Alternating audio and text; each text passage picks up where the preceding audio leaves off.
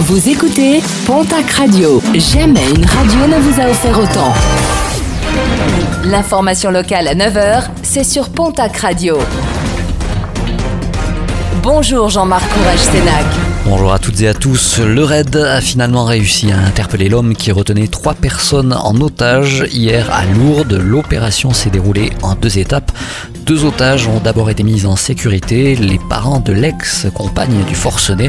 Le raid a ensuite donné l'assaut au cours duquel l'homme, âgé de 49 ans, a tiré sur son ex-concubine au bassin avant de tenter de se suicider. Depuis 2017, euh, il avait déjà été condamné trois fois pour violence sur son ex et avait interdiction d'entrer en contact avec elle. Une enquête pour tentative d'homicide est en cours. En Béarn, cette fois-ci, la voiture du maire d'Escos a été prise pour cible par un riverain irascible une voiture visée par un tir de chevrotine. Un administré a été interpellé.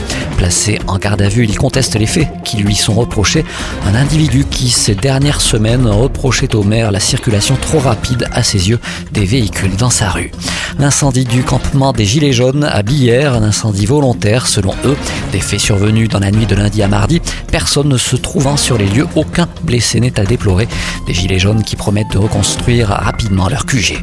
Ouf de soulagement dans le Gers avec euh, la fin d'un appel à témoins pour retrouver une ado en fugue dans la nuit de lundi à mardi.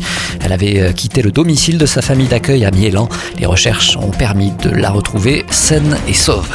Nos confrères de la République des Pyrénées s'intéressent aux punaises de lit depuis plusieurs mois.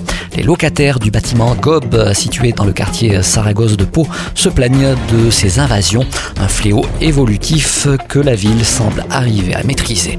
Et puis, pour finir, un mot de sport et de basket, Jeep Elite avec la victoire in extremis hier soir de l'élan béarnais à domicile face à Antibes Juan-les-Pins. Polak Ortez l'emporte d'un petit point, 73 à 72.